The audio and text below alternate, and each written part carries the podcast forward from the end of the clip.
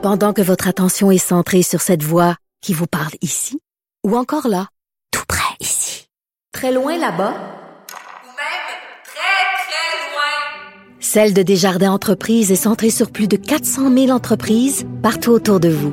Depuis plus de 120 ans, nos équipes dédiées accompagnent les entrepreneurs d'ici à chaque étape pour qu'ils puissent rester centrés sur ce qui compte, la croissance de leur entreprise.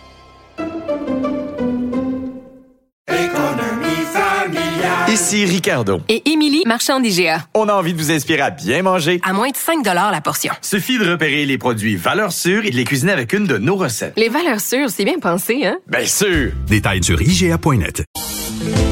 Culture, tendance et société. Steve Fortin.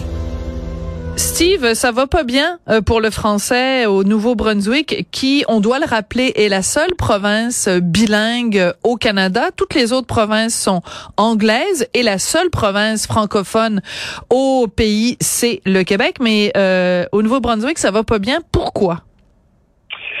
Ben, c'est ça, là, c'est que euh, le gouvernement progressiste conservateur de Blaine Hicks euh, est talonné par euh, la collectivité artistique, la communauté artistique acadienne depuis un bon bout de temps, qui ont levé le, le, le drapeau, ça fait longtemps, et qui ont continué à suivre ça, mais aussi par la classe politique, par les groupes d'intérêt, par exemple, la Société des Acadiens, là, Société nationale des Acadiens et Acadiennes du Nouveau-Brunswick.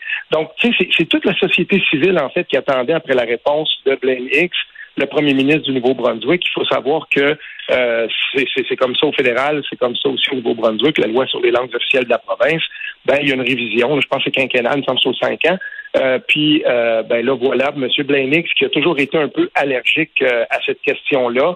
Euh, quand il a été élu euh, chef du Parti conservateur, Blainix avait promis qu'il était pour apprendre le français en cours de pandémie. Il a laissé tomber ça. Pourtant, il y avait le temps. Mais il a dit non, je ne l'apprendrai pas. Puis c'est comme ça.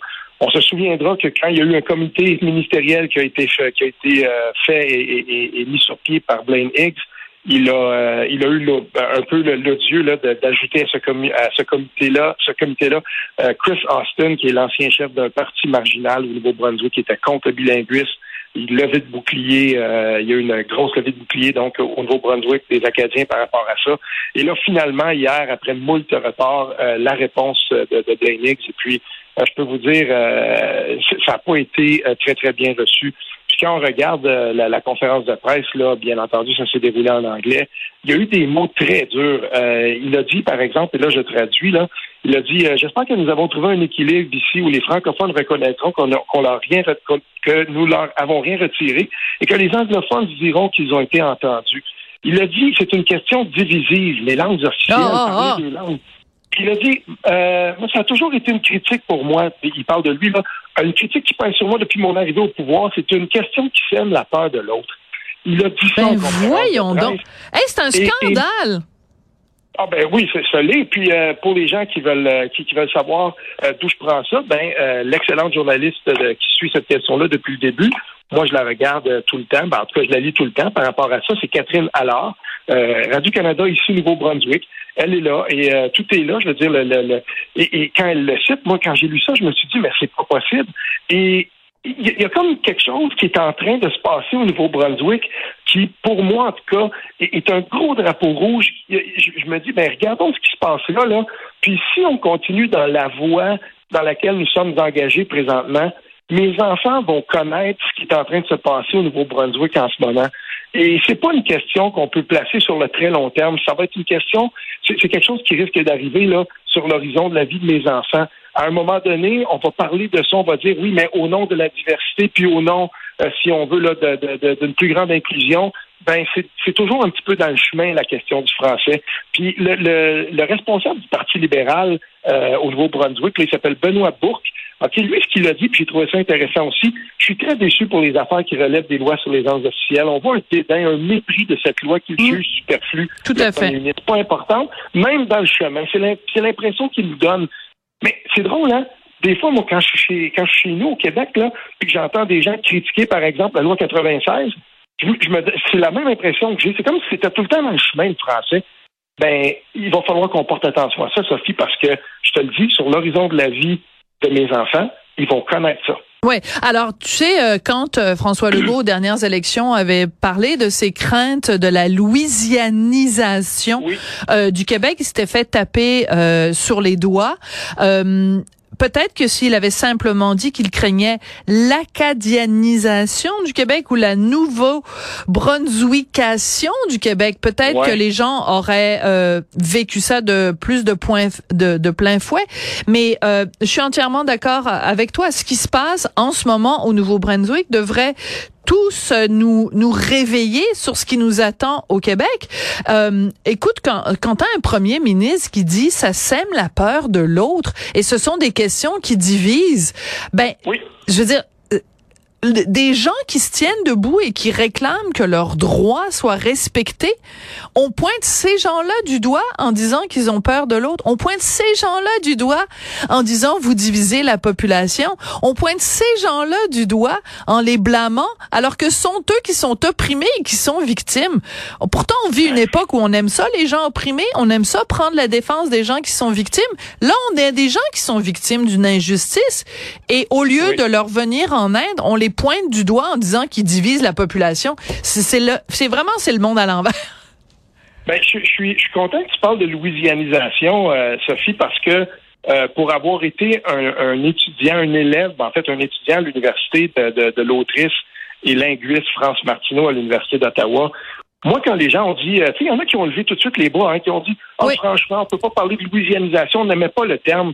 Si vous faites une recherche, là, par exemple, avec Érudit, hein, la, banque de recherche sur des textes qui sont un petit peu plus universitaires, ben, vous allez trouver des textes justement qui ont été écrits par deux linguistes de l'Université d'Ottawa et les travaux de France Martineau qui, dans l'Ottawa francophone à l'époque, se promenait puis faisait parler des gens, les enregistrait et ensuite corrigeait un peu le français oral et elle, a publié des textes savants par rapport à ça où elle disait justement le niveau de langue est rendu tellement pauvre dans certaines collectivités franco-canadiennes que c'est vers là qu'on s'en va, c'est qu'on est tellement loin de la grammaire correcte orale, euh, si on veut que euh, à un moment donné, ça va, ça va se perdre, puis ça va devenir un patois de français, et, c'est ça qui est en train de se passer. Puis au Québec, là, on l'a vu avec ce qui se passe au cégep, au cégep quand on regarde les textes et tout ça. Et toi, tu as écrit là-dessus.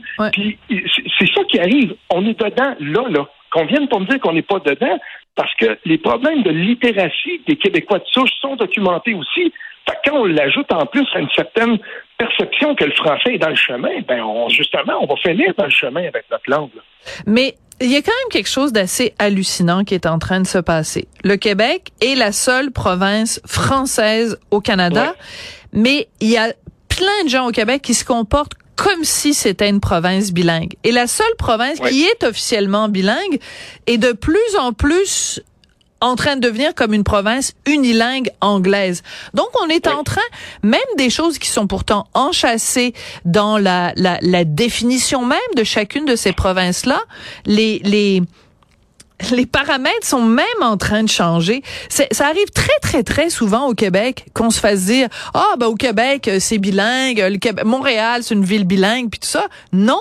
C'est important de rappeler ces choses-là, surtout quand on voit à quoi ça mène, même quand il y a un bilinguisme officiel. Ce que ça signifie, c'est l'anglais d'abord, puis le français si on a le temps. Le français si on le peut. Le français toujours en, en, en, en descendant l'escalier un petit peu plus tard quand on aura les moyens. Tu sais, le, nombre de fois où on se fait répondre, on va sortir le texte en anglais, puis après, on va vous envoyer une version en français. Ben, non, c'est pas comme ça que ça marche. Ah ben, je veux absolument là-dessus parce que c'est tellement intéressant ce que tu dis. Paul Daou, un linguiste justement qui est acadien, il disait ceci, il disait ceci. Si le bilinguisme individuel est une immense richesse, le bilinguisme collectif pour une minorité politique, c'est un poison mortel. Ce hmm. bilinguisme n'existe que le temps de laisser la minorité rejoindre la majorité. C'est exactement ça qui se passe.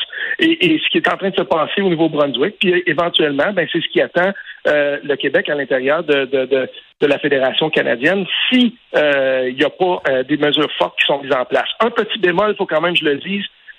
quand on demande, par exemple, au, au juriste Michel Daou, hein, qui est, euh, on, en a déjà parlé, c'est un avocat qui est reconnu, qui est membre de l'Ordre du Canada, euh, c'est un Acadien. Puis lui, hier, euh, en réponse, on lui a demandé, bon, est-ce que tout est si gris?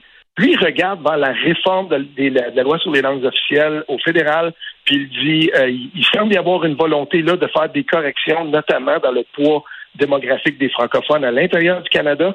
Donc, euh, il faut quand même aussi espérer qu'à un moment donné, il va y avoir des mesures correctives Oui. euh, par rapport à ça, parce que euh, si on ne les fait pas, ben, je veux dire, c'est, c'est la démographie qui parle. hein, à un moment donné, euh, euh, si on n'a pas le poids et, et la maîtrise de la langue, si ces deux euh, ces deux éléments-là sont sous euh, haute tension, ben, on sait ce qui va arriver là. Ouais, moi j'aimerais poser une question à Monsieur Blaine Higgs, donc le premier ministre de la province euh, du Nouveau-Brunswick. J'aimerais lui demander, quand il entend parler des anglophones au Québec qui demandent que leurs droits soient respectés, est-ce qu'il pointe ces gens-là du doigt en disant qu'ils sèment la peur de l'autre et qu'ils font, euh, qu'ils créent de la division au sein de la population québécoise? Poser la question, c'est y répondre. Merci beaucoup, Steve Fortin. Bien vu. Oui, merci.